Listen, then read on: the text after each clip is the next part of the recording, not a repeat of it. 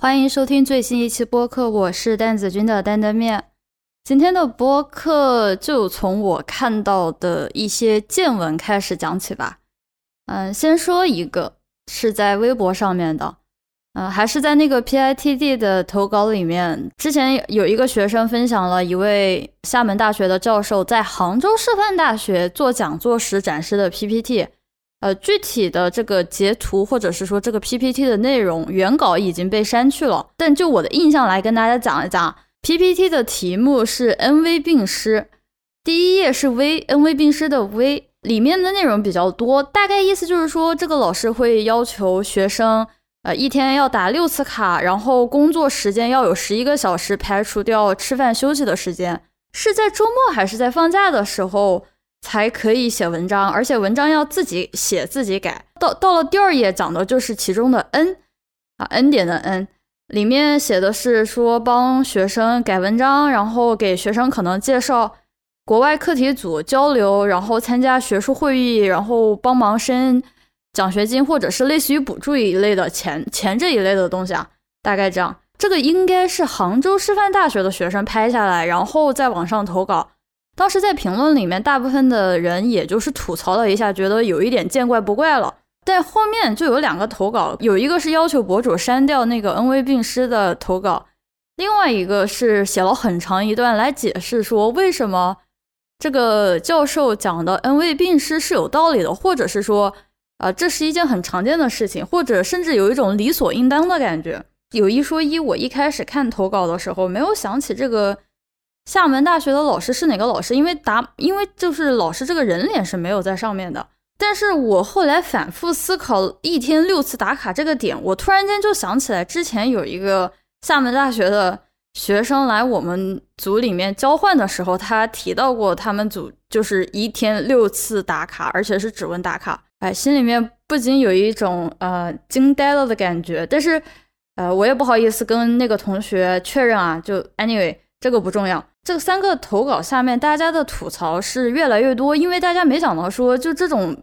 明明就是觉得不太好的一件事情，然后居然还有人不仅是跳出来说要删稿，并且要言之凿凿的去呃维护这样的一个恩威并施的道理。我会把这个微博，就是后面两条应该还保留着的投稿，可以我会贴到修 note 下面。但这个故事最后的结局是我有一点点意料之外，但情理之中的。那就是厦大那边估计是宣发的人发现了这个事情，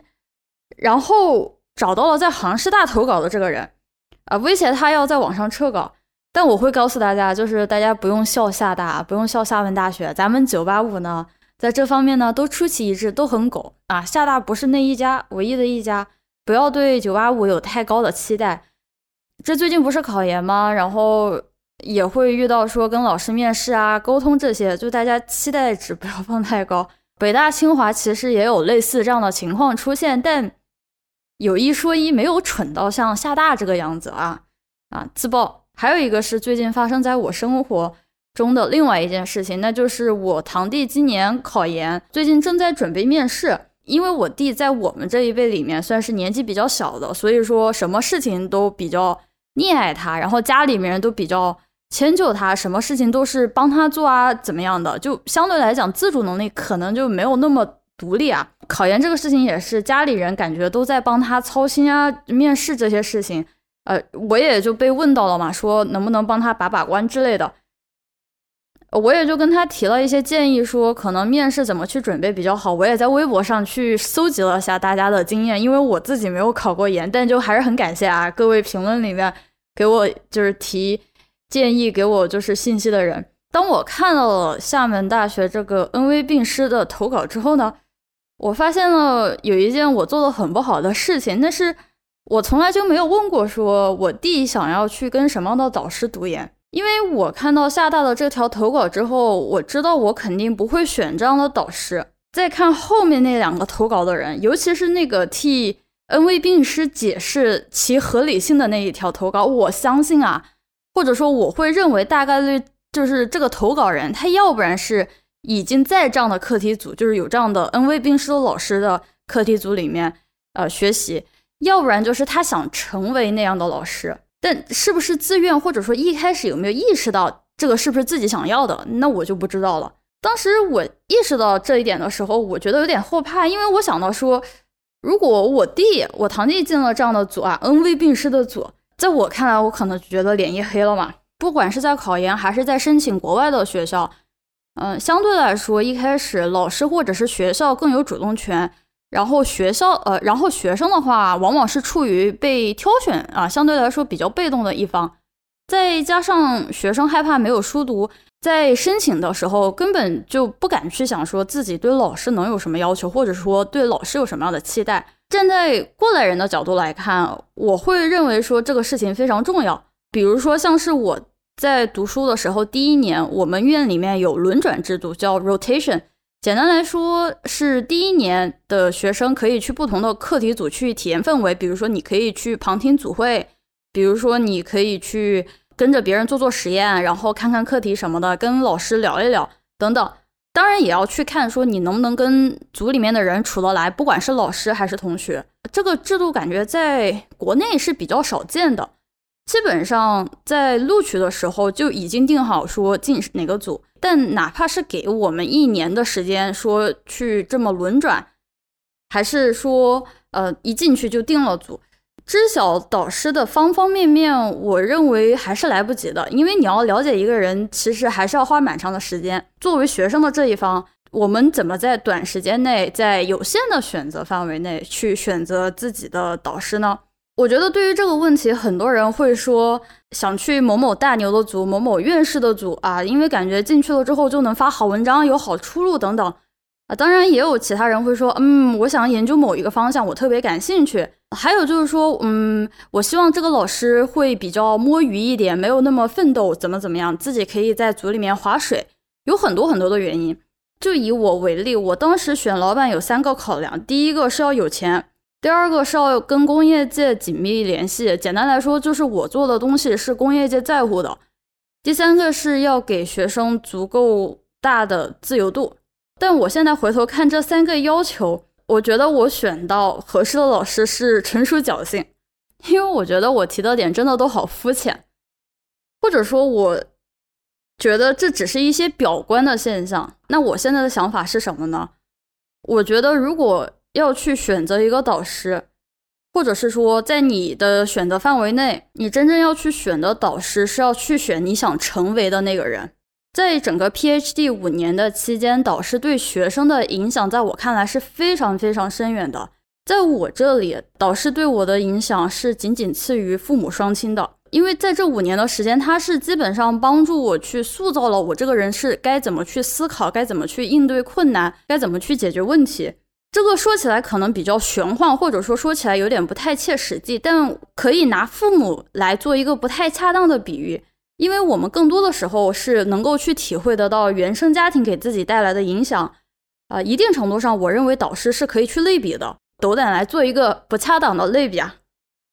比如说院士的课题组之类的，可能就是那种比较有钱的爸妈，天天在外忙工作，但没时间在家里面陪孩子，但又对孩子要求很高。那年轻的助理教授的那种课题组呢，可能就像是蓝领家庭，父母辛勤工作，资产不多，嗯，然后孩子需要比较独立，但是父母还是可以每天下班回家跟孩子一起吃饭啊，能教育孩子。靠着这样的一个类比，我把对很多家庭的反思转移到了对导师选择这个考量上，因为无论怎么样，教育孩子的方式会有所不同，他们的路径可能有不同，哪怕可能父母是相类似的背景。但是我觉得父母在培养孩子的过程当中，始终是朝着，或者是说始终是，不管是有意识还是没意识的情况下，他都是朝着自己父母自己的样子来培养的。如果你也在开始考量说在选择导师这一块的一个问题上的话，我会建议你说，你应该需要问自己，你想不想成为像这个导师这样的人？比如我看到厦大这个老师，我会想成为对学生这样恩威并施的人吗？我不想学生不是我的奴才。那有的人想去给这种恩威并施的老师当学生，那也说明了自己潜意识里面想成为这样的人。我并不是说这样的老师坏到骨子里面去了，仅仅是我不想成为这样的人。这个世界上我不想成为的人也太多了，我想成为的人也非常的多。说到底，我个人是非常不喜欢慕强，就是羡慕强者啊。羡慕强者的本质上是没有什么问题的，对吧？对美好的事情，对强大的事情都有羡慕之情。慕强在这个单词的含义里面，往往是伴随着对弱者的漠视。那我回顾我自己的经历里面，我是弱者的情况远远多过于强者，所以我哪怕是仅仅为我自己考量，我也。不愿意跟着慕强的导师去做研究，想到老师这种就是所谓的赏罚分明，会让我觉得很不舒服。因为如果一个研究也可以，如果说做研究也可以被赏罚分明的话，我觉得只会出现在道德问题。你有没有抄袭？你有没有作弊？你有没有不诚实的汇报数据？那肯定是赏罚分明啊，所谓的恩威并施吧。就是你做得好，那就 OK；但是你做的不好，你要被罚。但是，但是他提出的这些要求，比如说打卡，还是工作时间，还是呃周末或者是放假的时候改文章这样的事情，一想到说如果我没有成为这样的人，或者说我没有达到这样的要求，我是要受到惩罚的，我不愿意受到惩罚。那这样的话，我很有可能会一蹶不振，成为呃老师眼中的废物。那要不然我就变着跟像这个老师一样啊，慕强的恶人。如果我没有猜错的话，厦大的这位导师应该是教出来过好几个教授的。我也可以不负责任的猜测啊，他的学生也是有跟他一样的慕强的性格的，用慕强的这样的方式来教育学生的，这就跟血脉一样，是会流传下去的。我之前在一期播客里面讲到过，说为什么老师希望自己的学生留在学术界，这也是其中的原因之一。因为你学到的，或者是说你能够在学术界里面去继承它的，并不仅仅是文章，并不仅仅是研究课题，连这些他你都会继承到。呃，你的老师怎么去罚你的，你也会这么去罚学生。因为我不喜欢，我不喜欢这么被对待，所以我也不愿意这么去对待别人。老师们始终是希望把自己的思想去延续下去，不管是好坏。就说到这个，可能讲个题外话吧。我记得我当时快毕业的时候，有一次低年级的。博士生准备 candidacy presentation，就是博士生资格考试的演讲。一般来说，做这种 presentation 都会在组内的组会里面先直接练习，完了之后我们会给反馈。我那天估计是脑子有点劈叉，或者是心情有点不太好。我其实没有对他发火，因为就没有必要嘛。但是我当时直接怼着他的那个 PPT，可能大概提了有那么十几二十个可以改进的地方，而且就是跟机关枪一样，啪啪啪，直接就讲完了。当时可能有人，当时可能其他同学有点被吓到了，不知道就是我可能为什么会这个样子，但他还蛮欣慰的说了句话，说我还好没有把你们几个高年级要毕业的教的很差，因为我当时还有不到三个月就毕业了。当时听到这句话就觉得说，哎啊，我感觉老板是应该让我能毕业了啊，他觉得他已经把我教的像跟他一样了啊，当然就是说不是说所有啊，就是说只是在这一个小点上。跟父母不同的是呢，你出生之前是没有办法去选择你的父母是谁，但是你可以选择你的导师，哪怕选择不多，这个是质的差距啊。我会把选择博士生导师看作是非常重要的人生十字路口节点。夸张点说，这个真的有可能是接近于你第二次选择父母的机会。很可惜的是，自己在开始选的时候并不知道怎么选，包括我自己。我都记得我高中毕业的时候，帮我当时本科大学的招生办啊打过杂，就是做志愿者。因为高考之后出成绩完了，不都有什么高校展会吧？就类似于在那种就是大厅里面，然后呃什么考生啊、家长啊会拿着分数去问各个大学的招生办，然后看分数线，然后看怎么录取情况，然后看看专业什么的。我当时就在那儿帮着人发小册子啊，然后跟人家讲一讲这个是怎么一回事啊。我在帮他们介绍情况的时候，我意识到了一个非常荒谬的事实：寒窗苦读十二年，但是在填志愿前四十八个小时才开始去了解各个专业是什么，才开始去思考自己到底要读什么专业。这真的很离谱，这真的很离谱。我当时都觉得无法理解。那四年过去了啊，本科结束了，毕业了，这个荒谬的事实还是没有怎么变过。你们可以去看一下网上那些求助的帖子啊，就是说选 A 还是选 B，A 有什么好的方向，B 有没有钱？说到底这些东西都会变的呀。就像我不是说我要选一个有钱的老板嘛，因为我不想做助教，我不想把时间分在教书上面，我就想专心做实验。天有不测风云，第二年的时候，组里面的资金链出过一次问题，做了一一学期的题啊。那个时候是又要做实验，又要过 candidates，因为是我第二年嘛，要教书，还要出差啊，可以忙到说是忙昏到状态。表面的参数或者说表面的一些客观条件，它其实是可以随时改变的。那如果是说我真的就只是单纯的去看中了钱，而这个时候钱没了，或者说钱这个优势不复存在的时候，那我会不会心里面打击很大？其实我没有，因为我当时发现我做这些东西还算 OK。我能理解大家为什么在去比较 A 或 B 或者是多个选项的时候，会想着说用这些参数来衡量。因为这个快，因为这个直接，但这也就像一个标准化的考试，对吧？有钱的加十分，发大文章的加五十分。但是我就想问问，说想自己想成为什么样的人，也是可以靠大打分得到的吗？这种思维真的很限制人的能力，就跟做模拟、做 simulation 一样啊。你你假设你自己是可以靠分数来衡量的，那你出来也会是一个分数。但是人生不只有分数。用打分的思维去给自己的未来打分，去给自己想要成为的人去打分，那得到的也就是分数。导师的打分思维也是一样的。如果说他用一天六次打卡来教育学生，那我觉得他最终也只会得到一个只会打卡的学生。大多数人可能听到觉得说啊，这好烦啊，这好没有自由啊，这老师真的就是很讨厌啊，怎么怎么样？其实站在我的角度来看，是说我不想成为每天打卡的人，我不想成为这样的人。说到底，我选择我当初的博士生导师。我现在来看，那是因为我想成为像我导师那样不愁钱花，能随心所欲做自己想做的研究。为什么有人说导师有时讲的话是在画饼啊，是在啊吹逼吹牛？是因为导师做不到啊，自己都做不到的事情，为什么会信誓旦旦的觉得能够帮学生做到，或者说他非常期待学生一定可以做到？我之前在好几个平台上面，大概比较小宇宙爆发了一下，是因为我在收到一些偏研究型提问，或者说我认为应该是由你的导师来回答的时候，学生来问我，而我是爱莫能助的，然后我去问他们说，我说为什么你的导师或者说你的导师有没有去帮助你啊回答这些问题，或者是解决这些问题？他们就说老师没有，老师让他们自己去找其他的方法来解决。但这些问题根本就不是学生的能力范围内可以解决的。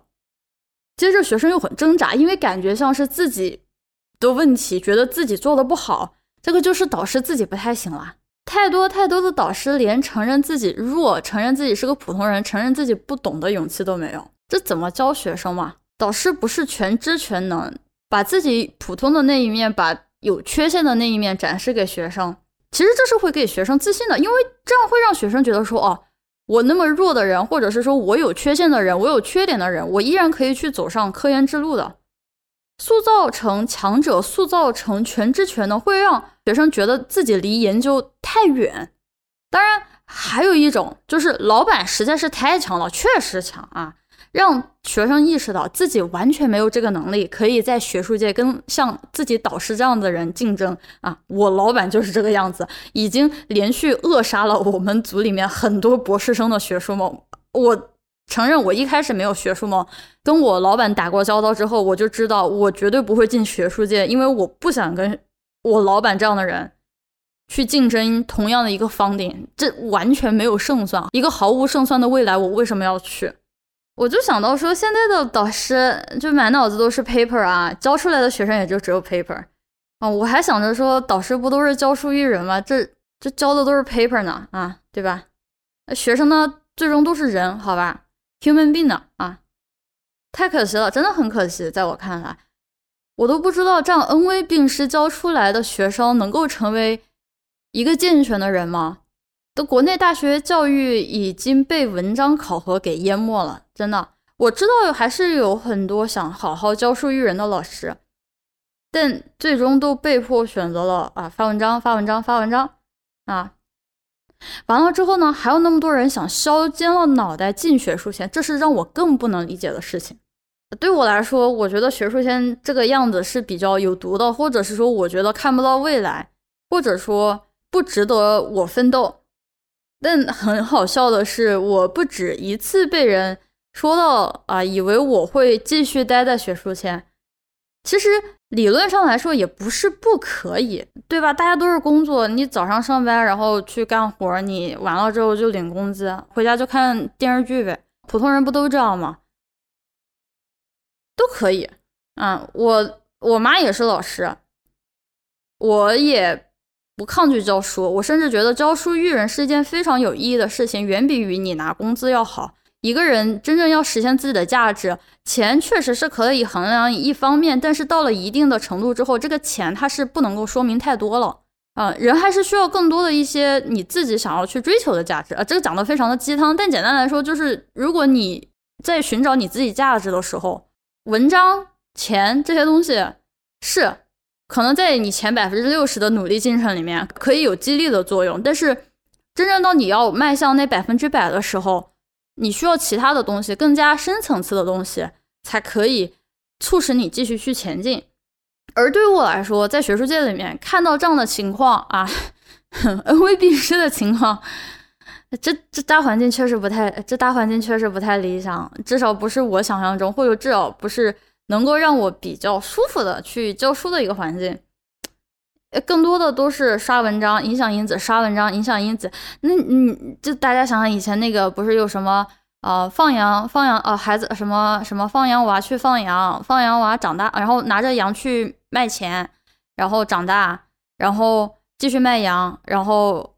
换钱，换完钱之后娶媳妇儿，娶完媳妇儿之后生孩子，生完孩子又放羊，就这个样子。现在就是这样的一个循环，我觉得就而且这个循环已经有点拉不回来，或者说我现在没有看到拉回的迹象。